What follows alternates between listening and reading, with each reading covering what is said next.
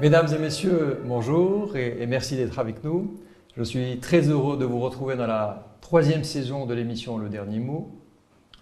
Très heureux euh, d'être avec vous, mais également avec un invité euh, de prestige et un invité euh, connu pour sa grande connaissance des questions d'islam, et je ne fais aucun jeu de mots. J'ai nommé Dr Ralph Benchir. Dr Ralph Benchir, merci d'être parmi nous, merci d'avoir accepté cette invitation. Bonjour, merci, merci à vous, merci de m'accueillir dans cette émission et merci à, à tous ceux qui vous suivent et aux téléspectateurs. C'est Ralph Benchir, notre échange portera sur euh, la place de l'islam dans le monde occidental.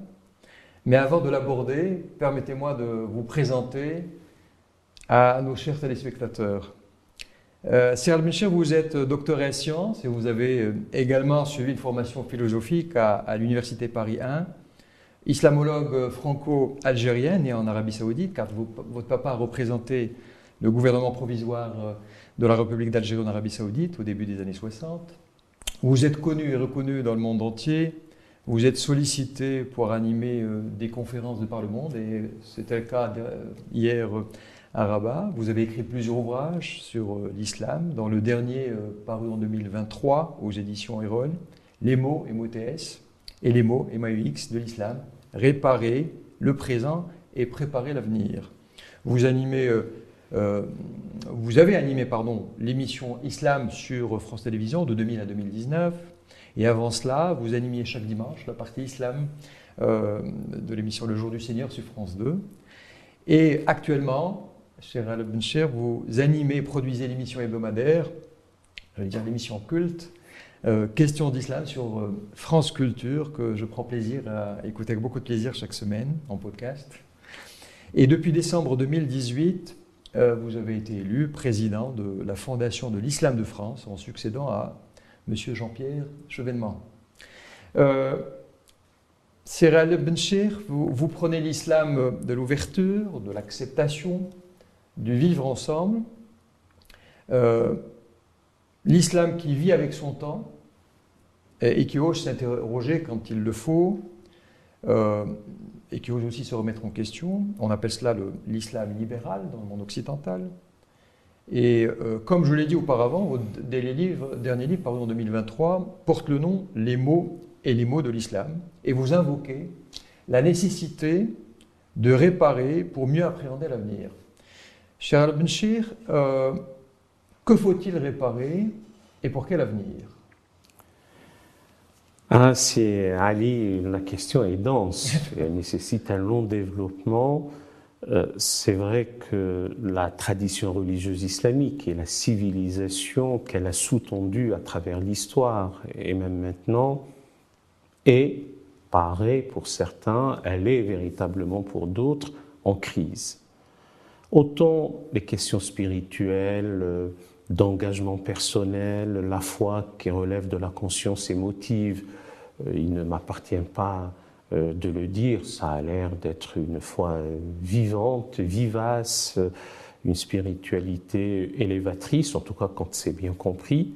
Autant la civilisation d'une manière générale, après avoir connu un apogée, commençait par la suite euh, un véritable déclin, une décadence, une colonisabilité, le néologisme n'est pas de moi, et une régression, une régression tragique.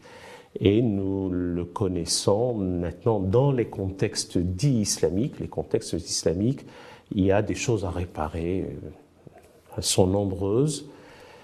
Euh, pour accéder à ce que d'aucuns appellent la modernité politique et intellectuelle.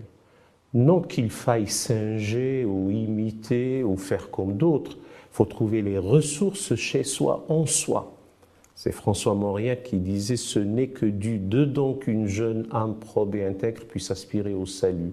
Donc il faut trouver en soi, dans, dans son patrimoine, dans son héritage, dans la profondeur civilisationnelle, de quoi euh, colmater les brèches euh, actuelles et préparer un avenir que nous voulons tous radieux, euh, serein, prospère, d'abord pour les musulmans de par le monde et aussi pour l'humanité tout entière, si les mots ne sont pas trop grandiloquents dans ma bouche.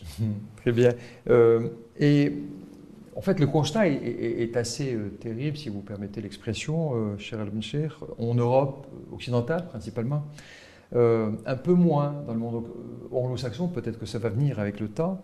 il y a un regard presque brutal, presque violent, qui est porté à l'égard de l'islam et, sur les musulmans de manière générale. On le constate de plus en plus. Euh, il y a un réel sentiment de rejet presque, euh, qui s'exacerbe avec le temps. Et je voudrais vous poser la question de savoir euh, à quoi l'attribuez-vous et, et, quel a été, à votre avis, l'élément enclencheur de ce regard un peu, un peu brutal? Alors, permettez-moi, c'est Ali, de dire que j'ai noté par trois fois, vous avez dit presque, et je serais enclin j'ai fait la liaison pour dire que je suis aussi au conditionnel, d'enlever le presque. Le regard est brutal, violent euh, sur euh, la chose islamique d'une manière générale, sur l'islam et sur les musulmans, avec une confusion terrible. Il y a des raisons en interne, nous venons juste de le dire, je n'ai pas pu le développer, il y a euh, réellement des considérations à la fois d'éducation, d'instruction, d'acquisition du savoir, euh, de gouvernance, euh, des défis d'éducation nationale au sens fort du terme, qui concernent les sociétés musulmanes. Mais il se trouve aussi qu'en Occident et en Europe occidentale, il y a de terribles confusions. D'abord, on a ethnicisé en confessionnalisant, dans l'esprit de beaucoup d'Européens occidentaux et particulièrement français, être musulman, c'est être maghrébin, au mieux dans certains cas subsaharien, alors que cette identification ne va pas nécessairement de pair. Deuxièmement, il y a une méconnaissance de ce que la longue tradition de l'orientalisme et il faut distinguer l'orientalisme islamisant, l'orientalisme savant. C'est pour ça que maintenant on parle d'islamologie, on ne veut plus parler d'orientalisme. Et un, un orientalisme mis au service de l'œuvre coloniale, qui a d'ailleurs corroboré ces idées-là. Et si j'ajoute la singularité française, on n'arrive pas, euh, notamment en France, à solder euh, la question euh, coloniale ou la décolonisation où l'élément islamique était aussi impliqué euh, dans les appellations. N'oublions pas que le statut de l'indigénat était aussi un statut de musulman. Et s'il advenait pas extraordinaire qu'un musulman euh, abjura sa foi pour se convertir au catholicisme, à l'époque, on disait musulman catholique. Ça veut dire que l'ethnicisation était par la confession on distinguait les questions culturelles par mahométan. Et si l'élément déclencheur, on devait l'ajouter en plus, c'est vrai qu'en France, par-delà en Europe, notamment en Europe occidentale, il y a eu une vague d'attentats, si je puis dire, inaugurée par les exactions du, criminel Mera. On est en 2012. Et cette décennie et plus a vu quasiment tous les 15 jours, tous les mois, euh, en tout cas en, une euh, période de quelques semaines, des attentats meurtriers, sans parler de l'annus horribilis 2015. Et, la société, d'une manière générale, plus les agitateurs, les aventuriers, les extrémistes, euh, du triomphe des idées, voire de l'idéologie d'extrême droite, on fait le reste. Et l'on se retrouve devant ou pris en tenaille par cette fameuse tenaille identitaire, d'un côté des jeunes gens qui n'ont trouvé dans le refuge religieux une revendication politique et politico-identitaire, pour eux leur citoyenneté dès lors qu'elle leur est déliée, leur citoyenneté dès lors qu'elle est déniée, ont trouvé une appartenance supranationale. Pour eux, c'est la Ummah, sans comprendre même qu'est-ce que cela veut dire. Et de, l'autre côté, ah, voilà, nous nous retrouvons avec euh, un élément invasif, envahisseur, incongru, étranger, et la théorie du grand remplacement commençait à prendre. Exact. Donc est-ce qu'on est en train d'arriver à, la théorie de Samuel Huntington, euh, qui avait théorisé en 93 dans un article la théorie du, clash des civilisations et, qui l'a euh, mis euh, plus dans le détail dans un essai en 95 ou 96 Est-ce qu'on y est? Vous pensez vraiment que cette théorie est, vraiment ce que nous vivons actuellement?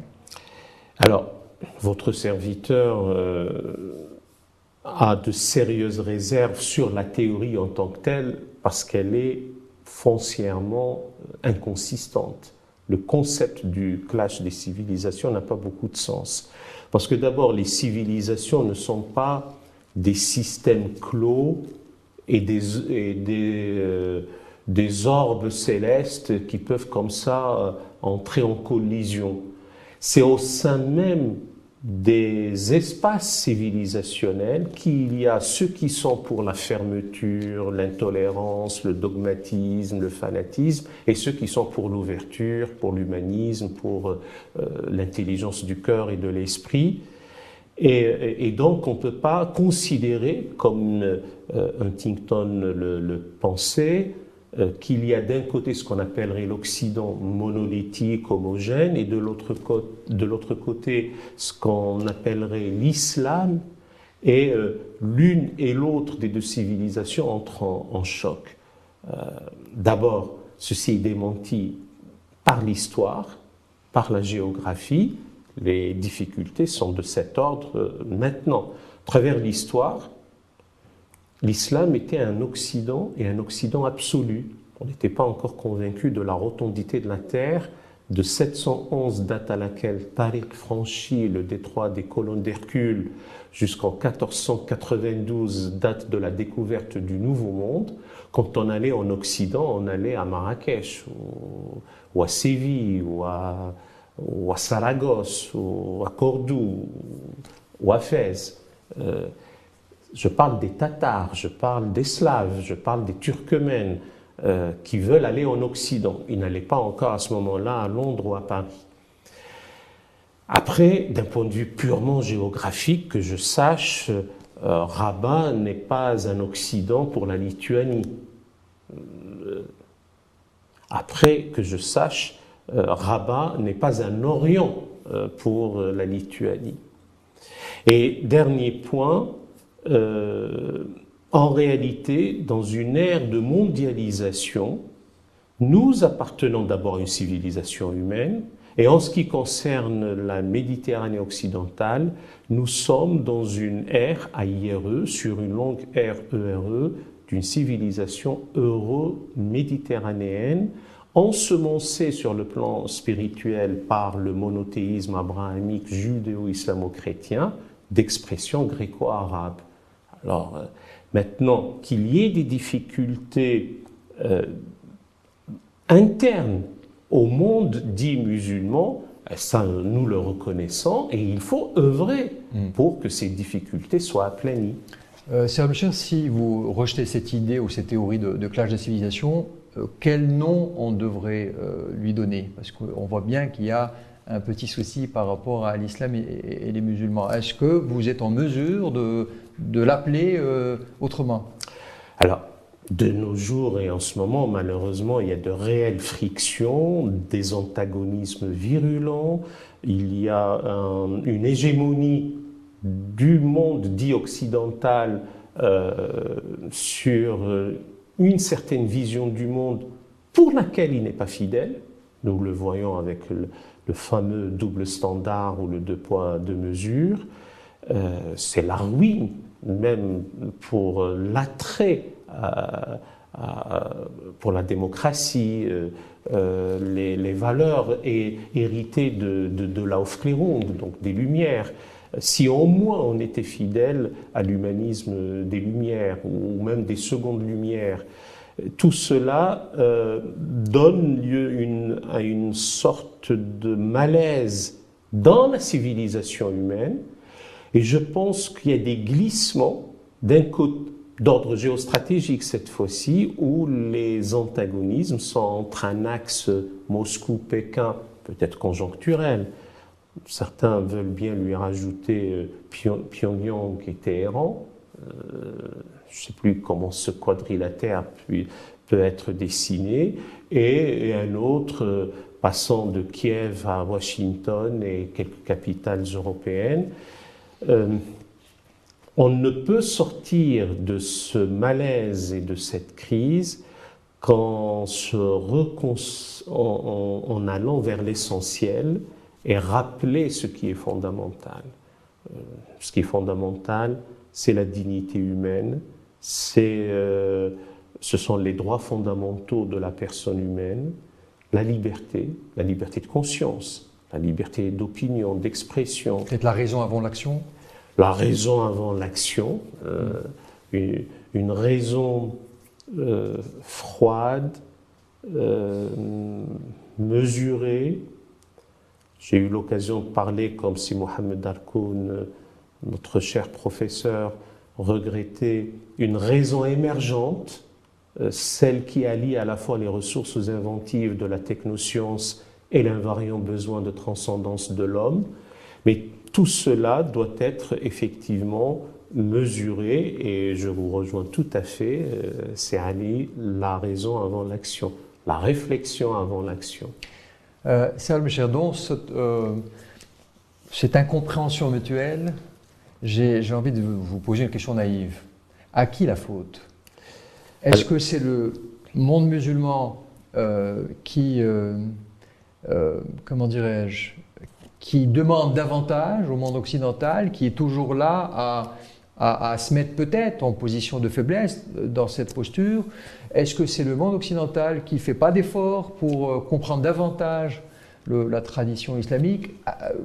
À, qui euh, allons-nous, euh, comment dirais-je, accorder justement cette, ce défaut de compréhension de l'autre Alors c'est Ali avant tout, aucune question n'est naïve et bienvenue à la naïveté si elle nous laisse réfléchir et, nous pousse dans nos retranchements pour trouver des réponses aux, problèmes de l'heure. Euh, je parle de l'idée d'une responsabilité éthique. Et dans toute situation de friction, d'incompréhension, d'opposition et a fortiori de conflit, sans autoflagellation aucune, sans dolorisme aucun, il faut d'abord s'interroger. Il faut voir d'abord chez soi, en soi, les manquements. Les manquements à l'intelligence, les manquements à la parole donnée, les manquements euh, à l'éthique, les manquements euh, à, ce qui fait, a fait, sans vouloir caresser un passé mythique et révolu, la grandeur de la civilisation islamique. Ces interrogations, il faut se les poser. Ce questionnement est nécessaire. Et, donc, si on trouve qu'il y a eu des failles, des, donc des manquements, des insuffisances, des difficultés, il est temps de s'atteler pour entreprendre les chantiers titanesques afin de les résoudre, de les résorber. Et après, on est fondé de demander à son interlocuteur aussi d'être fidèle à ses propres idéaux. Et je constate, euh, notamment en France, euh, qu'il y a hum, des paradoxes. L'on trouve l'honnête homme, l'honnête homme selon la définition que l'on se faisait au XVIIIe siècle, s'intéresser, et tant mieux, à l'art chimou au Pérou. Il s'intéresse euh, à l'art primitif en Afrique. Il y a même un musée pour cela, le, musée du Quai Branly, le musée euh, Jacques Chirac. Il peut s'intéresser aux estampes d'Utamaru et à la civilisation nippone, mais on le trouve ignare devant euh, euh, les miniatures persanes, ou ne serait-ce que l'architecture mauresque, parce que nous sommes ici. Et, ce, point aveugle, ce manque de curiosité est en soi problématique. C'est pour ça qu'au sein de la fondation de l'islam de France, l'islam écrit avec la majuscule qui renvoie à la civilisation, nous tenons à donner des bourses aux étudiants en islamologie. d'ailleurs qu'ils soient musulmans ou pas. Parce que l'islamologie fondamentale, l'islamologie savante, euh, aide, après irrigation de la société, à avoir un autre regard à la fois sur le passé, en convoquant le temps long pour aplanir les difficultés du temps présent, sur une civilisation qui a fait que les arabo-musulmans ont eu une contribution au corpus du savoir universel, et ceci est méconnu. Euh, après, comme ça je bouclerai la boucle, aux dirigeants, mais surtout au peuple AUX des contrées dans lesquelles se trouvent majoritairement les sociétés musulmanes, ben de relever des défis. Euh, les défis sont majeurs, cruciaux, ce sont des enjeux de civilisation, et euh, à commencer, je l'ai dit, mais je le répète, de l'éducation, de l'instruction, de l'acquisition du savoir, de l'inclination pour les valeurs esthétiques, pour la beauté, pour, euh, pour les arts, pour la science. Tout cela est important et aussi de bonne gouvernance, euh, alternance au pouvoir, euh, équilibre des pouvoirs, euh, pouvoir et contre-pouvoir. Tout cela doit être bien conçu, bien vécu d'une manière à la fois sereine et apaisée. Euh, vous, vous êtes à Rabat car vous avez animé une conférence ayant pour thème Quelle spiritualité, au pluriel, au XXIe siècle spiritualité opéra, car il y a plusieurs spiritualités. Euh, je me limiterai à deux, mais peut-être que vous en aborderez d'autres. La spiritualité religieuse et euh, la spiritualité philosophique, comme on a dit, qui place la raison et la réflexion avant, avant l'action. Pourriez-vous nous en dire davantage en quelques mots, s'il vous plaît? Ah, Je vous en prie, en quelques mots. Si on reste dans le cadre de la spiritualité religieuse, euh, la, religion n'est, pour certains, est le tout de l'existence. Il n'en demeure pas moins que lorsque l'âme humaine est lassée, harassée, fatiguée des vanités du siècle, vanitas, vanitato, mettons, vanitas, tout n'est que vanité en réalité, lorsqu'elle se rend compte qu'elle ne peut plus courir indéfiniment après euh, l'apparat, la pompe, euh, le décorum, les honneurs, le vedettariat, la gloire.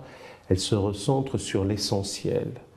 Euh, elle veut s'unir à, à l'existant éternel, à ce qui est primordial, et donc elle a soif d'absolu que cet absolu soit autre tout autre, transcendant, qui soit immanent en soi, euh, l'âme humaine n'a pas pu, n'a pas su, n'a pas réussi, n'a pas voulu y renoncer. Et là, j'allais dire, l'expérience euh, spirituelle commence. Là, on est plutôt dans un cadre religieux et, en l'espèce, euh, si on reste dans le domaine de la famille abrahamique judéo-islamo-chrétienne, on a dans l'histoire et on a maintenant le cadre d'une expérience spirituelle élévatrice, que ce soit avec euh, des choses bien comprises, le Zohar, la Kabbale, euh, la mystique chrétienne, le soufisme, etc., sans vouloir mettre les gens dans des catégories. C'est qu'il y a la question spirituelle est plutôt expérientielle, elle est intérieure, elle est euh, elle, ne s'étale pas en réalité. Euh, j'ajoute simplement cette idée que lorsqu'on est croyant, euh, et les gens sont libres de leur croyance, ou pas d'ailleurs, euh, mais quand on est croyant, homme ou femme de foi, on lit un livre révélé et on décrypte et on médite sur un livre univers, un livre étalé. Et l'un et l'autre renvoient à un livre intérieur. Je reprends quelques mots que j'ai avancés lors de la conférence euh, elle-même. Et il y a effectivement une autre spiritualité, pour certains elle est appelée une spiritualité laïque, une spiritualité philosophique, euh, c'est qu'on donne le primat euh, à l'esprit. Que tout n'est pas uniquement dans le consumérisme, la jungle ou l'anarchie euh, euh, des marchés euh, qui fluctuent et qui broient l'homme. il y a effectivement une, approche qui, laisse comme ça l'âme humaine ou la réflexion de l'esprit ou spirituel un peu en surplomb des actions humaines. Hmm. Alors, dans la foulée, je voudrais euh, vous poser une question et, vous parler d'un auteur et connaisseur de l'islam que vous connaissez, qui est euh, Abnour Bidar, hein, euh, qui est d'ailleurs votre prédécesseur à l'émission Question d'Islam, qui, avait, qui portait un autre nom. Et il dit en substance, dans son avant-dernier livre, Les cinq piliers de, l'islam et leur sens initiatique, qu'il y aura de plus en plus de jeunes qui viendront, qui reviendront euh, à la religion, non pas par euh, le besoin euh, dogmatique ou religieux, mais par besoin de spiritualité, ce, besoin de se connecter à soi-même et de se connecter à, l'être suprême, au, bon Dieu. Est-ce que vous êtes d'accord avec cette affirmation Quel est votre avis? Alors, gageons que la prophétie de Abdel Bida puisse se réaliser, non qu'il faille plaider pour que les jeunes gens, garçons et filles, aillent euh, nécessairement vers davantage de spiritualité, parce qu'il faut se garder de vouloir faire le bonheur d'autrui malgré lui. Euh, c'est terrible. En revanche, si dans une compréhension saine, on est dans l'élévation de l'esprit et dans un cadre humain pour expérimenter, approcher euh, le sacré, le sacré de la vie, le sacré dans ce monde, euh, oui. Là où il a raison, et je le rejoindrai tout à fait, c'est que les crispations identitaires, euh, les, les, failles intérieures, dans certains cas des échecs, des échecs scolaires, l'évaporation de l'autorité du père, les manques de repères, ont laissé beaucoup de jeunes gens euh, comme des proies faciles à des sermonnaires doctrinaires, des idéologues, des aventuriers, voire des imams euh, euh, autoproclamés qui sévissent sur les réseaux désormais asociaux euh, dernière génération. Euh, après, tout, tout, ça est inconsistant au sens où, lorsque l'on répare ce présent et l'on prépare mieux l'avenir, et on aura plutôt une, une inclination vers une spiritualité élévatrice. Alors je n'ose pas la qualifier d'authentique, qui suis-je d'abord pour distribuer comme ça des épithètes telle spiritualité est frelatée ou, non conforme et celle-ci serait ou est authentique? Gardons-nous de ceux qui ont des certitudes.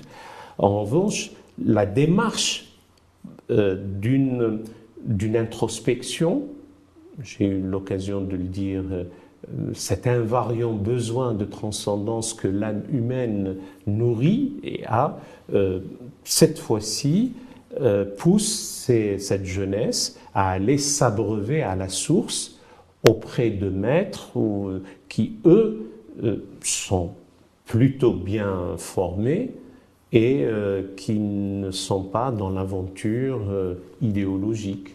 Donc, à votre avis, un islam pratiqué avec raison est, la solution pour que l'islam soit accepté, toléré dans, le monde occidental? Alors, notre rêve à nous tous, c'est que l'islam ne soit plus adjectivé, ou qu'il n'y ait plus aucune épithète qui lui soit accolée.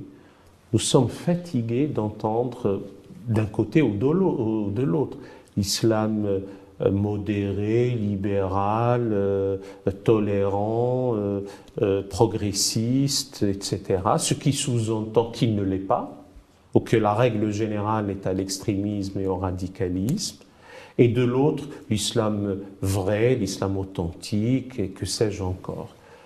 que je sache, jusqu'à présent, nous n'entendons pas beaucoup ou peu, voire pas du tout. Judaïsme modéré, euh, christianisme euh, tolérant. On dit judaïsme, on dit christianisme. Il faut arriver à un moment ou à un autre, on dira islam. Et si je devais momentanément, et j'espère une bonne fois pour toutes, ajouter quelques épithètes, ce serait un islam banalisé, un islam apaisé, un islam normalisé, où l'on n'est pas à, à, lui, à le qualifier de quoi que ce soit. Maintenant, vous me dites, c'est, peut-être ce à quoi il faut arriver pour que l'islam soit toléré. Euh, pardonnez-moi, je fais partie de ceux qui n'aiment pas beaucoup le mot tolérance. Donc il faille être intolérant, intolérant, bien sûr. Mais la tolérance trahit une attitude asymétrique entre celui qui tolère et celui qui est toléré. Euh, je ne peux pas faire autrement, mais je te tolère parce que tu m'insupportes. Mais bon, j'accepte. En réalité, euh, la tolérance est un prérequis, mais ce n'est pas suffisant. Il faut une exigence de respect, de reconnaissance et par-delà d'amour, de bonté, de miséricorde, de sollicitude et de prise en compte de l'intérêt d'autrui. Nous aurons tous gagné cette affaire lorsque l'on n'aura plus à parler euh, de qui que ce soit comme étant toléré. Et donc je rêve à ce que l'on n'ait plus à dire euh, un islam toléré, mais un islam qui se trouve sa place naturellement dans le paysage spirituel et religieux, sous la voûte commune de la laïcité s'il s'agit de la France, ou dans le cadre des lois en vigueur euh, des, contextes occidentaux. Euh, justement, quel regard, Cyril Benchir, portez-vous sur la gestion du culte musulman dans le monde occidental de manière générale? Je ne veux pas parler de la France en particulier, mais dans le monde général. Euh, j'essaie d'être un homme, pas dans l'excès, j'essaie, je n'y arrive peut-être pas, euh, et ne pas être dans la, dans la démesure dans, et dans l'outrance. Mais globalement, pas systématiquement, et toute généralisation est abusive. Le culte de l'islam en Occident est mal géré à cause de l'incompétence des hiérarques religieux musulmans. Euh, c'est peut-être une affaire de, de génération. Euh, nous avons besoin et nous rêvons d'avoir des hiérarques propres, intègres, compétents, sérieux, mieux formés, fins connaisseurs de la chose islamique, de grands théologiens, euh, et nous en manquons. Ça ne veut pas dire que les choses vont rester comme ça. Il y a des jeunes pousses et justement, il faut les préparer. Et cette formation doit porter sur deux volets. J'ai parlé de la chose islamique, du fait islamique, une bonne connaissance de la longue et lente maturation euh, de l'islam comme construction humaine et comme euh, fait historique et civilisationnel. Il faut connaître tout ça.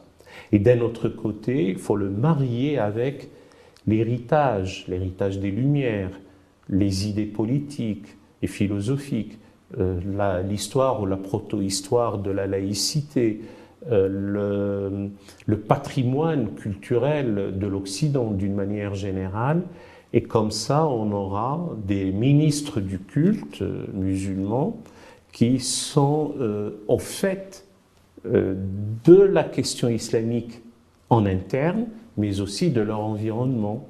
Eh bien, dans, la continuité, je voudrais parler de la formation dans les pays occidentaux, la formation religieuse sur l'islam, de ses imams, etc.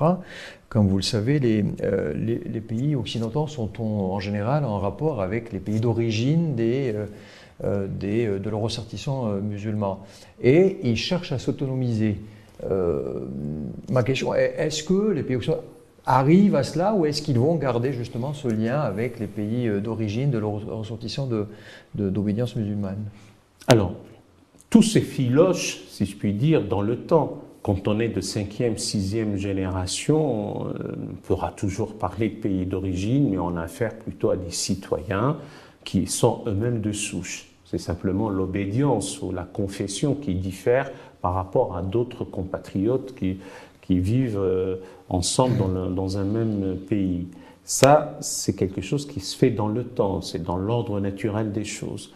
En ce qui concerne cette période-là, qui est aussi cruciale, euh, il me semble qu'il est temps de favoriser l'émergence d'une formation in situ euh, d'imams, de prédicateurs, d'aumôniers qui euh, vivent sur place, sont formés sur place, parce que parfois, le mot importé n'est peut-être pas tout à fait approprié pour la dignité humaine, mais, on importe des imams qui ne sont pas au fait de la psyché collective, de, de l'ambiance générale, et, dans leur prêche, on entend, euh, surtout lorsqu'ils s'adressent aux fidèles, euh, que l'on se retrouve dans une société euh, dissolue, dépravée, mécréante,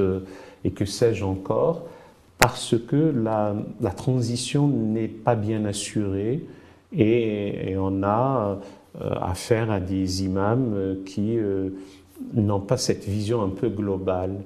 là où vous avez raison, c'est que le lien avec les pays dits d'origine restera sur le plan affectif, sur le plan euh, euh, de, des racines. Il n'y a pas pire pour un individu que de se sentir déraciné, de ne pas savoir euh, d'où il vient, etc. ça, cela restera, ça pourra aussi devenir lâche comme ça dans le temps, mais ça restera toujours.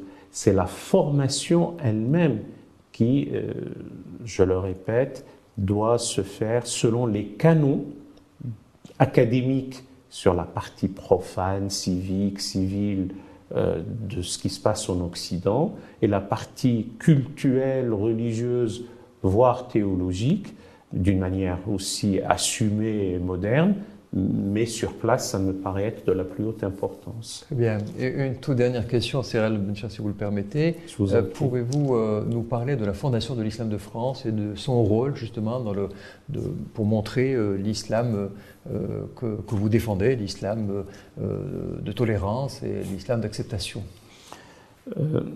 Je ne suis pas dans une logique de défendre quoi que ce soit, nous sommes dans une logique de témoignage, et ça c'est déjà beaucoup.